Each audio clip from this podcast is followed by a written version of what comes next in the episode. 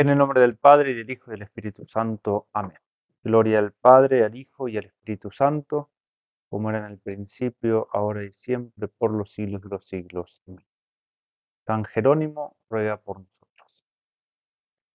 En el contexto de las jornadas bíblicas de Brasil, de nuestra casa de formación en Brasil, presento en este video un artículo escrito hace algunos años y publicado en nuestra revista Diálogo sobre el libro de la sabiduría de Salomón, más en concreto sobre dos versículos que considero centrales y como una llave para todo el contenido del libro.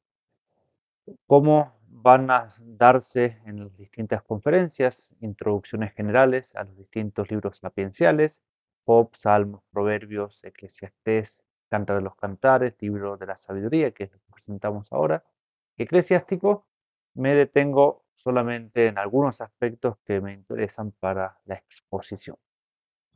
Eh, voy a presentar dos versículos, como dije, el versículo capítulo 9, 9 al 10, es parte del himno de la sabiduría, de la petición, de la oración que se hace por la sabiduría en el libro de eh, la sabiduría de Salomón. Hay otros himnos importantes dentro de los sapienciales, por ejemplo el capítulo 28 de Job, es también una clave de lectura central importantísima para comprender el mensaje de Job. Y en otros libros sapienciales, también en los profetas, encontramos la alabanza y la petición del don de la sabiduría. El título de, esta, de este artículo, de esta exposición, es Pedir la sabiduría y se pone la pregunta ¿para qué? ¿Cuáles son los bienes que se siguen con la sabiduría? Pero en realidad la pregunta va más a fondo la pregunta es, ¿qué es lo último que tiene que adquirir, que tenemos que adquirir a través del don de la sabiduría, al punto de que si no alcanzamos eso último, no tiene sentido recibir el don primero de la sabiduría. Obviamente todo va de la mano, pero esa es la pregunta. Si uno pide la sabiduría, ¿para qué la pide? ¿Cuáles son los frutos que se dan? ¿Y cuál es el fruto último que uno desea al pedir cualquier don, más en concreto el don de la sabiduría. Para empezar, quisiera poner y leer los versículos a los cuales me voy a referir. Ustedes los pueden ver el texto en griego, para los que sepan, y en la traducción en español, remarcando algunas palabras que después vamos a analizar con un poco más de calma. Eh, y luego, durante el video, vamos a presentar cosas más generales sobre el libro de Salomón, pero sobre todo vamos a ir a la pregunta de los frutos, de las ventajas que trae la sabiduría, el don de la sabiduría, y también cuál es la última gracia que uno tiene que pedir. Dice el texto, contigo está la sabiduría que conoce tus obras y que estaba a tu lado cuando hacías el mundo y que conoce qué es agradable a tus ojos y qué es recto según tus mandamientos. Así describe en este versículo 9 a describir la sabiduría. Contigo está esa sabiduría que conoce tus obras, que estaba a su lado cuando hacías el mundo, o sea, un momento muy importante, que conoce qué es agradable a Dios y lo que es recto según sus mandamientos. Y en el versículo 10, que también es muy importante, se da la petición de la sabiduría. Envíala desde tus santos cielos y de tu trono de gloria envíala para que estando junto a mí se fatigue, esa palabra, esa traducción la vamos a fundamentar y explicar, y conozca yo qué es agradable para ti. Obviamente, como dije, van a haber otros dones, pero esa es la petición que se hace, de que Dios envíe la sabiduría, ¿para qué? Para que esté junto a mí y se fatigue, trabaje conmigo, y para que yo conozca lo que es agradable a Dios. Para presentar estos versículos que consideramos que exponen elementos esenciales del libro de la sabiduría, eh, podemos ver algo de la estructura del libro mismo y ver la colocación que tiene este versículo al interno de esa estructura. Eh, la división clásica de los distintos capítulos del libro de sabiduría son 19 capítulos. Se considera que del 1 al 6 se habla de la justicia y del capítulo 7 al 9, que son los capítulos que nos interesan, eh, se habla, se da el elogio de la sabiduría y los, los capítulos 10 al 19 se ve la sabiduría obrando en la historia de Israel, sobre todo en el tiempo de la liberación de Egipto.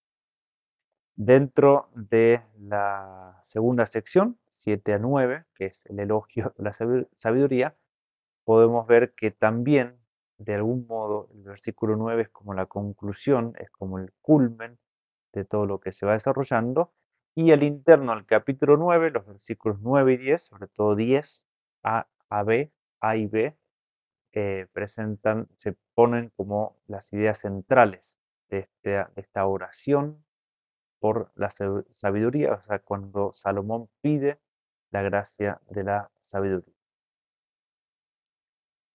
En cuanto al contenido o al mensaje del libro, también se puede decir que estos versículos expresan ideas centrales, no solamente en la estructura externa, por así decirlo, sino en cuanto al contenido, a lo que, se, a lo que transmite el mensaje que quiere dar el libro. Estos dos versículos resumen de manera magistral lo central de ese mensaje. Se describe en este capítulo la sabiduría, se la elogia, ese elogio induce a amar y desear esa sabiduría y al reconocer que es un don de Dios, que es algo que está en intimidad con Él y que solamente Dios puede darlo, ese deseo de la sabiduría se convierte en una petición, porque justamente Dios es el único que puede darla porque ella está con Dios. Hay una pregunta más, que es la que nos hacemos en este video, en este artículo. ¿Con qué finalidad se pide la sabiduría? ¿Cuál es el efecto que se espera de su adquisición? Y este efecto, lo que se pide es la rectitud de vida. Rectitud de vida que viene determinada por el cumplimiento de los mandamientos y deseos de Dios que serían siempre oscuros e inalcanzables si no se nos diera ese don de la sabiduría, y como lo describe este versículo, es una sabiduría que conoce lo que es agradable a Dios y lo que es recto según sus mandamientos. Antes de pasar al cuerpo de este artículo, hagamos alguna consideración sobre el sujeto de la oración, o sea, quién es el que eleva esta oración a Dios. No nos preguntamos quién es el autor del libro, es el tema de la autenticidad y de la composición, es otra discusión en la cual no entramos. Estamos ante un libro deuterocanónico, es decir, un libro que nos llegó eh, fuera de la Biblia hebrea, por lo tanto solamente en griego, que quizás fue compuesto directamente en griego, y por lo tanto no necesariamente debe atribuirse a Salomón como si fuera su autor real, aunque sí su inspirador, entonces estamos ante un hecho de atribución de un texto sapiencial al, a la figura sapiencial por excelencia. Dejamos ese tema de la autenticidad, hay argumentos a favor y en contra de que de la relación que puede tener este libro con Salomón como autor. Lo que es seguro también en el libro eh, en griego es que el sujeto de la oración, que es lo que nos interesa ahora, es Salomón mismo, aunque no aparece nombrado en el texto, va a hablar siempre el libro de la sabiduría sobre un rey, versículos 6 al 9, del 7, del 1 al 6, y más explícitamente sobre un rey que debe construir un templo. Evidentemente, incluso si no está nombrado, se está refiriendo a el rey Salomón. Sobre la figura del rey Salomón vamos a destacar dos puntos de su historia para ir preparando las respuestas o el análisis que vamos a hacer posteriormente.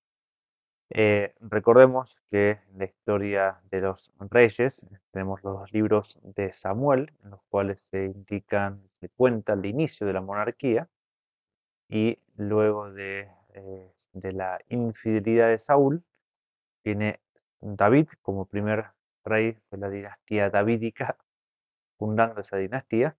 Su hijo Salomón lo va a suceder y después de Salomón será la división del reino con Jeroboam y Roboam.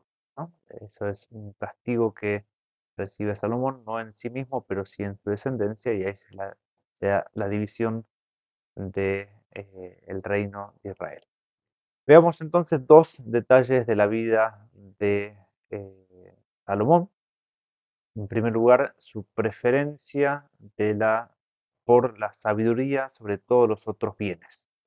El momento en el cual Salomón se le ofrece, se da la posibilidad de elegir lo que quiera y él no va a elegir cosas materiales, sino este don de la sabiduría. En el primer libro de los Reyes, capítulo 3, versículo 5, Dios le dice en sueños a este rey cuando era joven, pídeme lo que crees que debo dar. Y Salomón va a responder, un texto que quizás ya conocemos, concede a tu siervo un corazón atento para juzgar a tu pueblo, para discernir entre el bien y el mal. Cierto, ¿quién podrá hacer justicia a este pueblo tuyo tan grande? Responde o cuenta el, libro. Agradó al Señor esta súplica de Salomón y Dios dijo entonces, por haber pedido esto y no una vida larga o riquezas, te concedo una mente sabia e inteligente, como no ha habido antes de ti ni surgirá otro igual después. Y te concedo también aquello que no has pedido, riqueza y gloria. Salomón, que había percibido su propia indigencia, se dio cuenta de que él no podía llevar el gobierno de este pueblo, va a decir, por esto supliqué y se me concedió la prudencia. Invoqué y vino a mí el espíritu de sabiduría, la preferí a cetros y tronos y en su comparación tuve en nada las riquezas. Entonces, la primera observación es esa preferencia que tuvo Salomón eh, de la sabiduría sobre todos los otros dones cuando Dios le hizo una oferta sin límites. ¿Qué es lo que debo, debo darte? La segunda observación de la historia de la vida de Salomón es, tiene que ver con su conducta posterior. Él recibe el don, va a gobernar, su sabiduría va a ser conocida en todo el mundo, pero, y eso es importante para nuestra temática, posteriormente Salomón se va a corromper. En el libro de Reyes, capítulo 3, 14, versículo 14, el Señor Dios va a culminar su promesa diciendo, si caminas por mis sendas, guardando mis preceptos y mandamientos, como hizo David tu padre, prolongaré los días de tu vida. Y vemos que me pareciera una condición, o, eh, o, perdón, pareciera una promesa, ¿no? está de modo muy optimista, metiéndole lo mismo que le dio a su padre David porque cumplió sus preceptos, pero también es una condición. Y por eso eh, Dios va a dar más dones, por ejemplo, prolongar los días de su vida, si es que camina, si guarda sus preceptos y mandamientos, y justamente es lo que no hizo Salomón. Vamos a ver eh, la, la, infidelidad de Salomón mezclándose con otros dioses, que las mujeres corrompieron su corazón, y el castigo de Dios, como vemos en, el primer libro de Reyes, capítulo 11, versículo 11, dice, por haber actuado así y no haber guardado mi alianza y las leyes que te ordené, voy a arrancar el reino de tus manos. Bien, estas dos observaciones nos vuelven a hablar de la importancia de estos versículos que hemos elegido, porque siempre se pone en relación el libro de sabiduría con los relatos sobre la vida de Salomón. Y la importancia se ve porque la sabiduría es un don necesario y que se debe pedir, pero que nos debe conducir a una rectitud moral tal que se convierte en el fundamento de la pervivencia de ese don y de los demás dones que conlleva. Es decir, yo necesito la sabiduría para adquirir los otros bienes, para conocer lo que es agradable a Dios, pero la perseverancia en el camino de Dios es lo que me asegura que yo voy a tener siempre la sabiduría. Eh, Dios, podemos decir, es tan infinitamente misericordioso como gravemente justo. Es lo que el profeta Ezequiel, lo podemos leer al texto, dice en el capítulo 33, la justicia del justo no le salvará el día de su perversión, ni la maldad del malvado lo hará sucumbir el día en que se aparte de su maldad. Pero tampoco el justo vivirá en virtud de su justicia el día en que peque. Si yo digo al justo vivirás, pero él, fiándose de su justicia, comete la injusticia, no quedará memoria de toda su justicia, sino que morirá por la injusticia que cometió. Y si digo al malvado, vas a morir, y él se aparta del pecado y practica el derecho y la justicia, y devuelve la prenda, restituye lo que robó, observa los preceptos que da la vida y deja de cometer injusticia, vivirá ciertamente, no morirá. Ninguno de los pecados que cometió se le recordará más, ha observado el derecho y la justicia, ciertamente vivirá. Es un texto en el que nos muestra que la justicia actual no es la garantía última de que vamos a alcanzar la salvación, sino que justamente es la perseverancia en esa justicia. Y por lo tanto el justo no debe sentirse ya seguro y el pecador no debe nunca perder la esperanza de convertirse y alcanzar la salvación.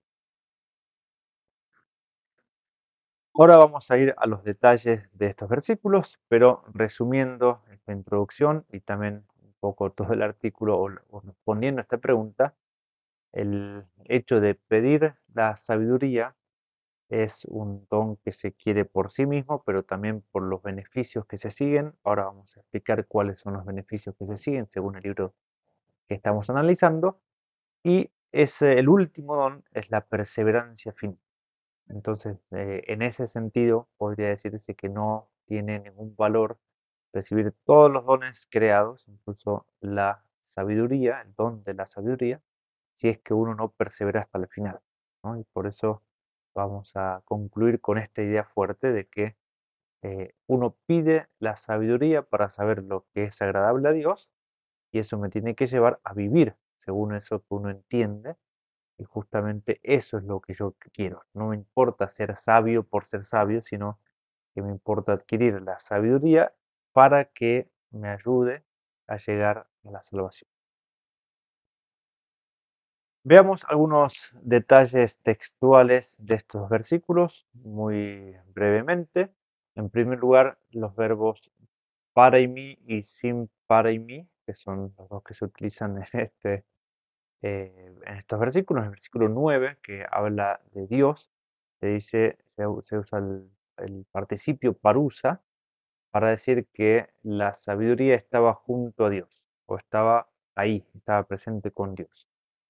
Aparentemente, este sentido de par e mí, estar junto a, es más que nada estar presente, simplemente estar ahí presente, y tiene un sentido religioso, sobre todo en el mundo griego clásico, se le dio también un matiz religioso que sirvió para describir la presencia de los dioses.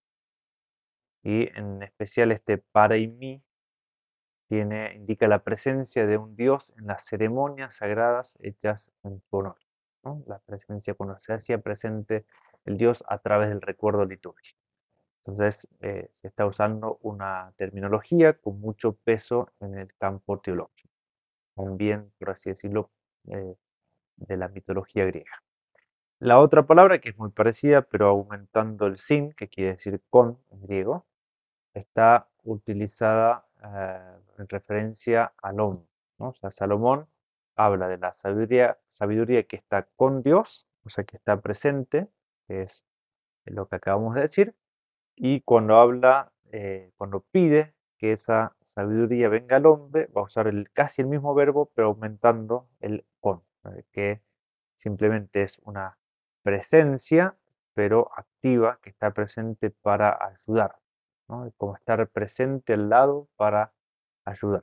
Y eso es lo que se complementa con lo que vamos a decir por enseguida. Simplemente estos dos detalles del verbo eimi, usado eh, para la sabiduría que está con Dios, es un verbo con carga teológica fuerte, y el otro verbo que pierde esa carga teológica está usada para mm, expresar esa relación entre la sabiduría eh, adquirida, la que Dios concede a la persona, en cuanto que trabaja con él. Y eso es lo que vamos a destacar también al observar otros detalles textuales. El segundo detalle textual que notamos tiene que ver con la palabra copiase, que viene junto al verbo que acabamos de indicar. En la expresión es que la sabiduría venga para que estando conmigo se fatigue. Es una expresión extraña que llama la atención, que desconcierta porque dice que la sabiduría se fatiga, se va a cansar. Eh, evidentemente unida con el otro verbo tiene un sentido activo, podríamos traducir para que asistiéndome, de hecho estar ahí una asistencia activa, para que asistiéndome se fatigue. Esta atribución de la fatiga a la sabiduría se explica por una extensión del efecto que todo esfuerzo o trabajo produce en el hombre. O sea, eh, cuando la sabiduría trabaja conmigo, como nosotros nos cansamos al trabajar, hay una relación tan íntima con la sabiduría de Dios que trabaja conmigo, que también se cansa, se fatiga, y esa colaboración es tan íntima que el agiógrafo, el autor de este libro, va a usar esta expresión para que me acompañe en mis fatigas. Eso sería un poco más correcto, en el sentido que se quita ese antropomorfismo de relacionar tanto la sabiduría con el hombre que se piensa que ella se cansa con el hombre. Entonces, una traducción que quitaría esa dificultad es para que esa sabiduría, yo pido la sabiduría para que me acompañe en mis fatigas. No es que ella se cansa, sino que yo me canso y necesito esa sabiduría que me acompañe en mis esfuerzos, y mis fatigas. En relación con esto dice un autor, cito, el versículo 9.10 trata de la función de la sabiduría, de los motivos por los cuales Salomón la pide. La familiaridad con la sabiduría hará que él se le una, que forme con él una sola cosa. El antropomorfismo es osado, es decir, es fuerte, dado que el trabajo y la fatiga de Salomón serán trabajo y fatiga también de la sabiduría. Y en la conclusión de este autor se ve la solidaridad perfecta entre la persona que recibe el don divino y esa sabiduría concedida. Veamos ahora qué es lo que pide Salomón al pedir la sabiduría, siendo que el pedido es de un rey que siente esa impotencia para gobernar un reino tan grande, como vimos que se afirma en el libro de los reyes, y siendo que esta sabiduría la recomienda a los reyes y a los gobernantes del mundo, aparece en varias partes del libro esta recomendación de este don para otros reyes, se podría pensar que lo que pide Salomón es una prudencia política, ¿no? sabio en el, régimen del pueblo, la sabiduría necesaria para regir bien a un pueblo y por eso la prudencia política. Pero por la caracterización que se hace de este don que se pide, se ve que en realidad este don es más amplio que solamente la prudencia política, que obviamente también está incluida.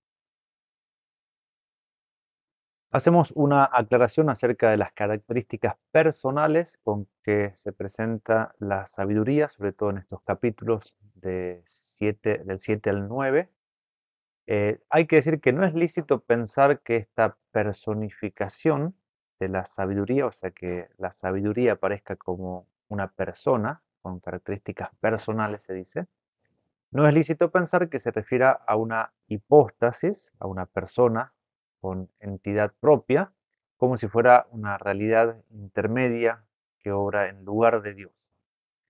Es mejor explicar este fenómeno, esta personificación de la sabiduría, como un recurso literario que se llama la prosopopeya, por la cual se atribuye un carácter personal a realidades que de suyo no lo tienen. Por lo tanto, es más que nada es un recurso literario que se atribuye a la sabiduría, que no es una persona, le atribuye este atributo personal. Ante todo, hay que decir que esta personificación puede ser aplicada al atributo divino de la sabiduría, Dios es sabio, que como tal no tiene sino una distinción de razón con respecto a la esencia divina, como sabemos, Santo Tomás lo explica en la Suma Teológica, y en este sentido, hablar de la sabiduría de Dios es lo mismo que hablar del Dios sabio, es decir, de Dios mismo. Entonces, lo primero que indica la palabra sabiduría en este contexto es la sabiduría de Dios en Dios, o sea, al Dios sabio. En segundo lugar, esta sabiduría que entra en las almas y hace amigo de Dios y profetas, como dice el capítulo octavo, es cierta participación de ese atributo divino en las almas. En este segundo sentido, encontramos que hay muchos elementos que podrían referirse, referirse a las virtudes intelectuales, unidas a esta participación de la sabiduría divina en nosotros, como la ciencia, el entendimiento y la sabiduría, entre las que esta, la, la sabiduría, cumple una función arquitectónica y también se puede referir a la prudencia en distintos ámbitos, también al don del Espíritu Santo. Por eso, al hablar de sabiduría en este libro, podemos referirlos, referirla también a muchas realidades eh, que tienen una cierta relación, como los dones, las virtudes intelectuales, la prudencia, el don del Espíritu Santo, etc. Con respecto a esto, es interesante ver cómo Santo Tomás de Aquino busca entender cuál es la realidad indicada por la Sagrada Escritura y cuáles son las palabras que ella usa. El distinguir los dones de las virtudes, dice que Santo Tomás, debemos seguir el modo de hablar de las Escrituras, en las cuales se nos revelan no ciertamente bajo el nombre de dones, sino más bien bajo el nombre de espíritus, pues así se dice en Isaías 11, 2, 3. Sobre él reposará el espíritu de sabiduría y de inteligencia, etc. Por estas palabras se nos dan a entender manifiestamente que estas siete cosas se enumeran allí en cuanto que existen en nosotros por inspiración divina. Más adelante dice Santo Tomás, es necesario que existan en el hombre unas perfecciones más altas que le dispongan para ser movidos por Dios, y a estas perfecciones se las llaman se, llaman dones, no solo porque son influidos, infundidos por Dios, sino también porque por ellas el hombre está dispuesto a ser prontamente móvil bajo la inspiración divina, tal como se dice en Isaías 55. En lo esencial y más elevado de la gracia que Salomón pide, se ve tanto el origen divino, Dios es el que concede eso, como el deseo de disponerse del mejor modo posible para cumplir con exactitud el plan de Dios. Hay una tercera posibilidad, que es la de encontrar en esta sabiduría mencionada por el libro una referencia al verbo eterno de Dios, a la segunda persona de la Santísima Trinidad, que desea ser enviada o que los hombres desean que sea enviada. Con respecto a esto, es necesario recordar que estos misterios son misterios propiamente cristianos, son misterio de la Santísima Trinidad y por tanto del Verbo, que es Dios, pero se distingue, son mm, realidades, son misterios revelados por y en Jesucristo. Por lo que no podemos hablar en un texto del Antiguo Testamento de una revelación formal y explícita de estos misterios, del misterio trinitario, en el Antiguo eh, Testamento. Sin embargo, es lícito y acertado entrever en esta obra vetrotestamentaria una relación implícita por la que quedan insinuados algunos misterios que van a ser revelados en su plenitud después en el Nuevo Testamento, cumpliendo así un papel propedéutico y anticipatorio decir, el Antiguo Testamento va a mencionar algunas realidades que van a ser plenamente reveladas explícita y formalmente en el Nuevo Testamento, pero que de algún modo ya están presentes en el Antiguo. De todos modos, no se trata de una personificación, de, no es una realidad personal, lo que se refiere acá con la palabra sabiduría, y mucho menos es la persona del verbo eterno. Obviamente, como dije, se puede eh, pensar así, pero siempre, como algo implícito, preparatorio, propedéutico. Sobre este tema, entonces, hay que evitar el extremo de ver una revelación de la segunda persona de la Santísima Trinidad, el verbo, que sería la mente, la sabiduría de Dios, en un libro del Antiguo Testamento, pero también eh, tenemos que evitar el otro extremo de no ver ninguna relación. Muchos autores van a considerar que los textos del Nuevo Testamento van a interpretar estos textos en clave trinitaria, es decir, van a ver en el Antiguo Testamento algo sobre la Trinidad y lo van a ver solamente como una acomodación humana. Nosotros tenemos que saber que siendo Dios el autor principal de toda la Sagrada Escritura, es evidente que hay una revelación progresiva, hay una pedagogía divina que va a ir insinuando algunos misterios para preparar las almas hasta la manifestación completa, total, perfecta del misterio. Dicho esto, recordemos cómo describe nuestro texto, el versículo 9, a la sabiduría. En primer lugar, señala la presencia. La sabiduría está con Dios, el presente, metasu, y con él estaba ya anteriormente cuando creó el mundo, parusa.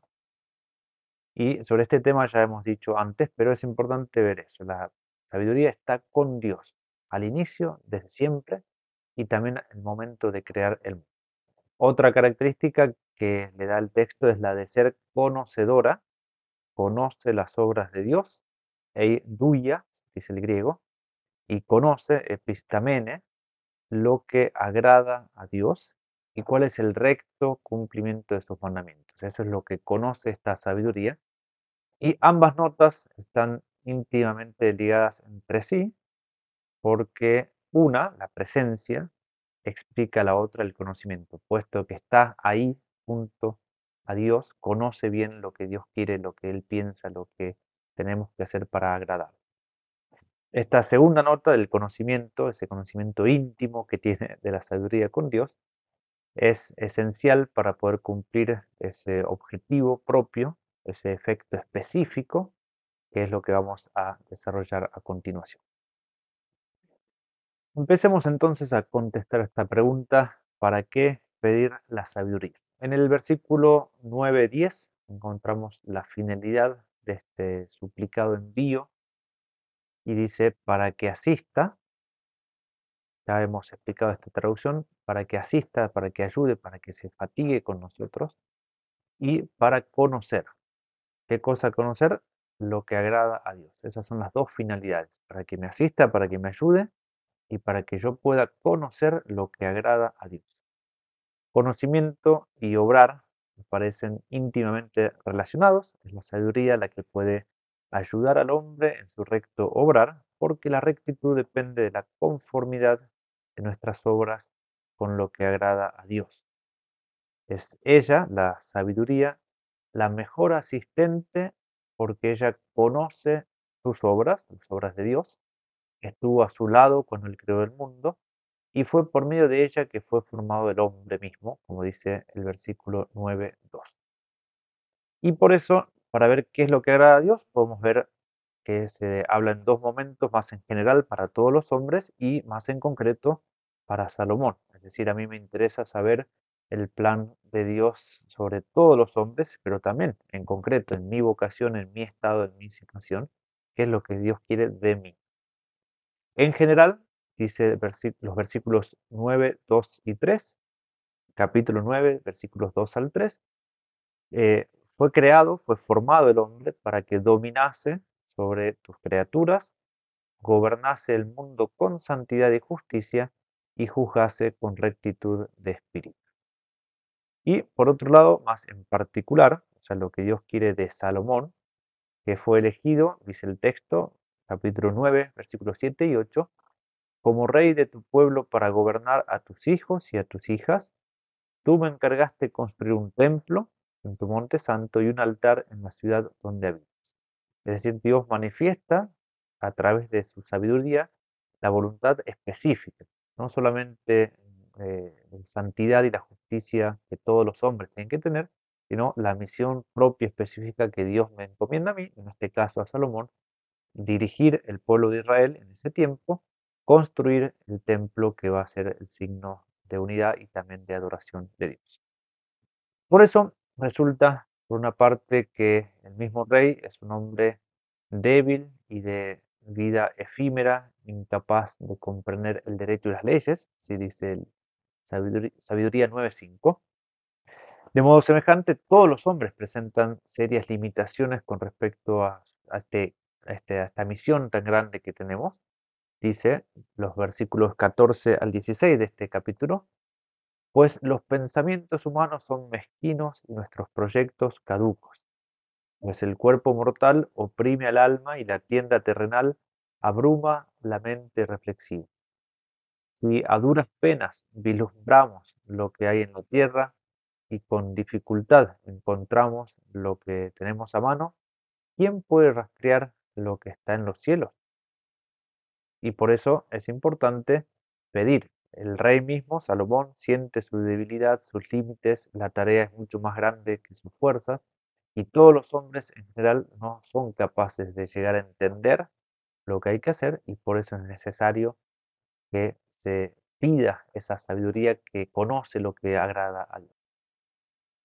Esta última pregunta, ¿quién puede rastrear lo que está en los cielos? aparece formulada de otro modo en el versículo 13 de este capítulo, que dice, ¿Qué hombre puede conocer la voluntad de Dios? ¿Quién puede considerar lo que el Señor quiere? Y se responde por medio de otra pregunta en el versículo 17. ¿Quién puede conocer tu voluntad si tú no le das la sabiduría y le envías tu Espíritu Santo desde el cielo? Es decir, para conocer la voluntad de Dios, que es difícil de alcanzar, de conocer, eh, es necesario la sabiduría y el Espíritu Santo. Por eso es necesario pedir el don de la sabiduría para poder alcanzar aquel fin del hombre que viene determinado por Dios, ya sea en modo amplio para toda la humanidad, digamos, como de modo personal, plan que Dios tiene para cada hombre. Pues, dice el versículo 6, aunque uno sea perfecto entre los hombres, si le falta la sabiduría que viene de ti, será tenido en según algunos autores, esta perfección entre los hijos de los hombres, teleios en igios tropon, podría hacer referencia al estoicismo griego que proponía un ideal de virtud a la medida del hombre, una moral autosuficiente. Estos autores piensan que el libro fue compuesto en esta época o bajo el influjo de esta moral estoicista y pareciera o podría ser que se hace referencia a esa moral autosuficiente, es decir, yo puedo alcanzar un nivel moral, una virtud que me dé una cierta estabilidad. Es la virtud entre los hijos de los hombres.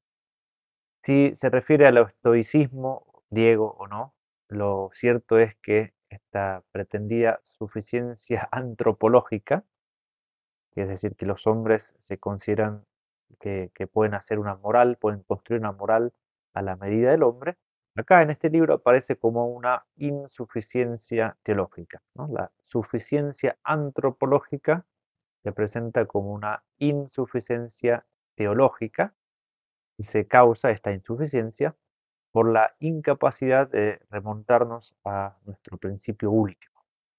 Y por eso la distancia que hay entre la fuente, Dios, y lo que nosotros somos hace que seamos estimados en nada, como dice el texto bíblico. Por eso es necesaria una dimensión orante, o sea, que el hombre no quiera adquirir por sus propios medios la virtud, sino que pida esa gracia y esa eh, dimensión orante, la actitud de rezar, rompe la vana confianza en las propias fuerzas y permite que alcancemos nuestro propio fin, que es autotrascendernos, es decir, salir del nivel humano para llegar al nivel teológico, que es a lo que estamos llamados, pero no lo podemos alcanzar por nuestras propias fuerzas. Así lo entiende Salomón, el autor del sujeto de esta oración, y por eso encontramos en la introducción de esta oración, al final del versículo 8 y inicios del versículo 9, dice Salomón, comprendiendo que no la conseguiría si Dios no me la daba, y ya era un signo de sensatez saber de quién procedía tal don, acudí al Señor y le supliqué, diciéndole de todo corazón, Dios de mis antepasados, Señor de la misericordia, y empieza la oración. Veamos entonces la eficacia que tiene este don. Una vez que eh, el hombre pide, el hombre entiende que tiene que pedirle y lo pide y Dios lo concede, empiezan a darse los frutos que muestran la eficiencia, la eficacia de la sabiduría y por eso vamos a nombrar una serie de bienes, de ventajas, de frutos que se siguen de la adquisición de este don, que simplemente conviene eh, ordenarlos y leerlos porque el texto bíblico justamente se expresa con mucha riqueza y con mucha arte. Es entonces cuando Dios envía el don y fructifica, llevando al hombre a su realización y felicidad completa. Salomón se siente protegido por la sabiduría y confía en que podrá cumplir la misión que se le dio, que al inicio la veía como imposible o como muy superior a sus fuerzas, y sabe que esto va a agradar a Dios. Dice los versículos 11 y 12 del capítulo 9, la sabiduría me guiará prudentemente en mis empresas y me protegerá con su gloria. Así mis obras serán aceptadas, juzgaré a tu pueblo con justicia y seré digno del trono de mi padre David. Al finalizar la oración vuelve a manifestarse esta dimensión universal que empapa en realidad toda la obra. Toda la obra está hablando también del, fruto universal, no solamente para Salomón, sino para todos los hombres que han recibido este don. Dice el texto, así se enderezan los caminos de los habitantes de la tierra, o sea, al tener la sabiduría, enderezan los caminos los hombres aprendieron lo que te agrada y se salvaron gracias a la sabiduría. A partir de este momento, acabo de leer el final del, capítulo 9, a partir del capítulo 10 es una anamnesis, un recuerdo, en el cual se recoge, se, recorre toda la historia de Israel en clave sapiencial. Es decir, se contempla cómo la sabiduría obra a lo largo de la historia, especialmente a lo largo de la historia de la salvación en el pueblo de Israel. Por eso podemos decir que el fruto específico y para el cual pedimos la sabiduría es el conocer la voluntad de Dios y el poder tener una vida recta según el deseo y los mandamientos de Dios. Pero a esto se suman muchos otros efectos, frutos, dones que se siguen de este primer don y que aparecen a lo largo del libro. Nosotros nos concentramos en el capítulo 9, pero ahora voy a indicar como frutos eh, adicionales a este principal que aparecen en los otros capítulos. Recordemos que Salomón eh, no quiere reinos ni tronos, sino que pide la sabiduría, pero esa sabiduría abarca un campo amplísimo, no solamente el de conocer la voluntad de Dios de modo general y de modo particular para mí, que es lo más importante, pero también, obviamente, se extiende la prudencia política y a un montón de campos que también aparecen mencionados en el libro de la sabiduría. Por ejemplo, capítulos 6 y 7, vemos que a los reyes del mundo, Salomón había dicho, si queréis tronos y cetros, soberanos de los pueblos, apreciad la sabiduría y reinaréis, reinaréis eternamente. Y a, ellos se les relata que él la prefirió a cetros y a tronos, y a pesar de eso, con ella me vinieron a la vez todos los bienes de incalculables riquezas en sus manos. Gracias a ella obtendré gloria entre las gentes, y aunque joven, el aprecio de los ancianos, apareceré agudo en el juicio y seré la admiración de los poderosos. Cuando calle, esperarán, cuando hable, prestarán atención, y si me alargo hablando, se llevarán la mano a la boca. Gracias a ella alcanzaré la inmortalidad y llegaré perpetuo, legaré perpetuo recuerdo a la posteridad. Gobernaré a los pueblos y someteré naciones. Soberanos terribles se asustarán al oír de mí. Me mostraré generoso con las multitudes y valiente en la guerra. Él pidió la sabiduría que le tenía que conceder el don principal de conocer la voluntad de Dios y llevarla a cabo pero junto a eso aparecen un montón, eh, muchas, muchas gracias más que recibe él en cuanto gobernante. Más adelante, otro don que también parece unido a esto, dirá que la sabiduría, en el capítulo 7, es un tesoro inagotable para los hombres y los que la adquieren se granjean la amistad de Dios. Entonces también es un tema importante como fruto de esa sabiduría uno empieza a ser amigo de Dios. Esa sabiduría entrando en las almas santas en cada generación, dice el texto, hace amigo de Dios, amigos de Dios y profetas, porque Dios solo ama a quien conviene, a quien convive con la sabiduría. el hecho de ser sabios, según este don divino, nos hace ser amigos de Dios porque Él nos va, nos va a empezar a amar. En el capítulo 8, 17 versículos del 17 al 18, se refiere también a este efecto diciendo, la inmortalidad reside en emparentar con la sabiduría, su amistad es un gran placer, hay riqueza inagotable en el trabajo de sus manos, prudencia en su trato asiduo y prestigio en la conversación con ella. Para terminar este punto, veamos dos textos en los cuales se añaden muchos frutos eh, más a esta riqueza que significa la sabiduría, no solamente en cuanto a la prudencia política, la amistad con Dios y todo lo que acabamos de mencionar, sino en cuanto a virtudes, sea morales como intelectuales, y a una serie de características que vienen como don añadido a esa sabiduría. En los capítulos 7 y 8 están estos textos. En el, octavo capítulo, cuando Salomón caracteriza la sabiduría como una esposa, escribe, si la riqueza es un bien apetecible en la vida, ¿qué cosa es más rica que la sabiduría que todo lo hace? Si la inteligencia trabaja, ¿quién sino la sabiduría es el artífice de cuanto existe? Si alguien ama la justicia, las virtudes son su especialidad, pues ella, la sabiduría, enseña templanza y prudencia, justicia y fortaleza. Para el ser humano no hay en la vida nada más provechoso. Si alguien anhela una gran experiencia, ella, la sabiduría, conoce el pasado y adivina el futuro, comprende dichos agudos y resuelve enigmas, conoce de antemano signos y prodigios y la oportunidad de momentos y tiempos. Todo eso conoce la persona que tiene la sabiduría consigo. De modo semejante, en el capítulo 7 habla de ciencia superior, que también habla de conocimientos más naturales, si queremos, y Cristo mismo va a alabar la sabiduría de Salomón. ¿no? Él va a decir que aquí hay alguien más que Salomón, o sea, Cristo es más que Salomón, pero era realmente eh, proverbial esa sabiduría que Dios había concedido a Salomón. En el capítulo 7 se dice, Salomón dice, Él me concedió el verdadero conocimiento de los seres, para conocer la estructura del mundo y la actividad de los elementos, el principio, el fin y el medio de los tiempos, la alternancia de los solsticios y la sucesión de las estaciones, los ciclos anuales y la posición de las estrellas, la naturaleza de los animales y los instintos de las fieras, el poder de los espíritus y los pensamientos de los hombres, las variedades de las plantas y las virtudes de las raíces, llegué a conocer cuanto está oculto y manifiesto, porque la sabiduría, artífice de todo, me lo enseñó.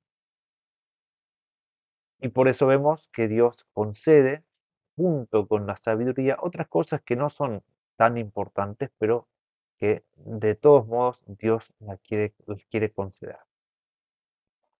No queda lugar a dudas entonces de que la sabiduría viene acompañada por numerosos y muy variados dones, pero volviendo a los versículos que hemos elegido para, este análisis del libro, Destaquemos lo que ya hemos dicho, principalmente la característica fundamental de esta sabiduría, que es la intimidad que tiene con Dios. Al estar con ella, al ser en Dios, puede conocer lo que Dios quiere y por eso está habilitada, tiene la posibilidad de iluminarnos y guiarnos siempre en el camino de lo que Dios quiere. Y por otro lado, eh, lo que destacamos es que el obrar recto según el agrado de Dios, es el fin, la finalidad por la cual deseamos adquirir esta sabiduría y por la cual suplicamos que Dios nos conceda sabiduría. No para conseguir todas las otras cosas, eh, ciencias, virtudes e incluso conocimientos de cosas naturales. No nos interesa eso de modo directo, sino que todo ese conocimiento viene como añadido al conocimiento esencial, que es el de la voluntad de Dios para nosotros los hombres en modo general, en concreto para mí. Y esa es la gracia que uno espera al recibir el don de la sabiduría. Vamos a concluir esta conferencia con un texto de San Luis María Griñón de Montfort relacionado a María Santísima, como no podría ser de otro modo, y vamos a explicar por qué terminamos de este modo tan desconcertante en una charla de exégesis, citar un libro de espiritualidad. Y lo vamos a explicar sobre todo porque consideramos que con este texto de San Luis María llegamos al núcleo de la cuestión, que es el tema de la perseverancia final, que es la gracia de los gracias. Por eso es que no mencionamos al inicio de la conferencia la infidelidad de Salomón. Todo el personaje de esta historia es Salomón que recibe la sabiduría, va a gobernar, va a recibir todos los dones que siguen de la sabiduría, como hemos explicado a lo largo del video, pero al final sabemos que Salomón no perseveró y que tuvo esa infidelidad final y por eso hay que ir un paso más y saber que la adquisición de la sabiduría no es solamente eh, una cosa temporal, una, cosa que me sirva para un tiempo en mi vida, no que el don de la fidelidad a la voluntad de Dios tiene que ser hasta el final de nuestras vidas y ese es el don más importante y por eso el texto de San Luis María nos va a enseñar a, asegurar ese don, poniéndolo todo en manos de María. Antes de entrar en el texto de San Luis María, cito un autor que analiza esta aproximación espiritual, este uso que hace San Luis María del libro de sabiduría, porque él usa todos los libros apenciales en su obra Amor a la Sabiduría Eterna, refiriéndose a Cristo, pero citando obviamente textos del Antiguo Testamento. Al preguntarse, Gilbert, se llama este autor, cuál es el uso que hace eh, San Luis María de esta obra, dice, es en calidad de exégeta que buscaremos responder a esta pregunta, con la doble convicción de que una mirada abierta y acogedora es la mejor aproximación, también y sobre todo en el plano científico, para leer una obra, sino, y que la exégesis no es solamente histórico-crítica, sino que la lectura que los santos hacen de la escritura nos puede ser útil para una comprensión eclesial de los libros sagrados. La crítica, la, exégesis moderna, es crítica en el sentido que busca siempre apartarse de la tradición y ver el texto así como está, desoyendo voces externas, sino concentrándose en la letra, en el texto mismo, pero es justamente lo que dice este autor, esto no es científicamente correcto porque la benevolencia con el texto es importante y sobre todo la, consideración de la tradición, sobre todo la interpretación y el uso que hicieron los santos de los textos sagrados. Es interesante cómo el santo, San Luis María, considera la infidelidad de Salomón, llegando así al fondo de la cuestión, o mejor dicho, a la preocupación última de todos estos discursos, para que el don de la sabiduría sea realmente valioso, debe portar su fruto hasta el final. Hay entonces un don que es superior tanto a la sabiduría misma como a la consiguiente santidad de vida, y este don es justamente la perseverancia final en la santidad. Es un don arduo y para el cual San Luis propone un medio excelentísimo, partiendo siempre de nuestra débil condición, por lo tanto, tenemos que ir a María. Leo el texto de San Luis María. Para ser, pues, en cierto modo más sabios que Salomón, es necesario poner en manos de María todo lo que poseemos, hasta el mismo Jesucristo, tesoro de los tesoros, a fin de que María nos los conserve. Nosotros somos vasos demasiado frágiles. No pongamos en ellos este precioso tesoro y este maná celestial. Son muchos los enemigos que nos rodean, demasiados astutos y experimentados. No confiemos pues en nuestra prudencia y fortaleza. Demasiada experiencia tenemos ya de nuestra inconstancia y de nuestra natural liviandad. Desconfiemos de nuestra prudencia y de nuestro fervor. María es prudente. Pongámoslo todo en sus manos, ella sabe disponer de nosotros y de cuánto nos pertenece para mayor gloria de Dios. María es caritativa, nos ama como a hijos y servidores suyos, ofrezcámosle todos para nada perderemos en ello, ya que todo lo hará redundar en provecho nuestro. María es generosa, devuelve más de lo que se le confía, démosle cuanto poseemos sin reserva alguna y recibiremos el ciento por uno. María es poderosa, Nadie puede arrebatarle lo que se le ha confiado en custodia. Pongámonos en sus manos, que ella nos defenderá, y con su ayuda saldremos victoriosos de todos nuestros enemigos. María es fiel, no se le extravía ni pierde nada del depósito que se le confía. Es por excelencia la Virgen fiel a Dios y fiel a los hombres. Guardó y conservó fielmente todo lo que Dios le confió, sin perder, una partícula, y sigue custodiando con especial esmero a todos aquellos que se hallan por completo bajo su protección y tutela. Confiemos, pues, todas nuestras cosas a su fidelidad, cojámonos a ella como a una columna que no puede ser derribada, como a una áncora que no puede ser arrancada, o mejor aún, como una montaña, como a la montaña de Sión que nadie puede conmover. Por muy, ciegos y muy débiles e inconstantes que seamos por naturaleza y por numerosos y malignos que sean nuestros enemigos, jamás seremos engañados ni nos extraviaremos y jamás tendremos la desdicha de perder la gracia de Dios el tesoro infinito de la sabiduría eterna.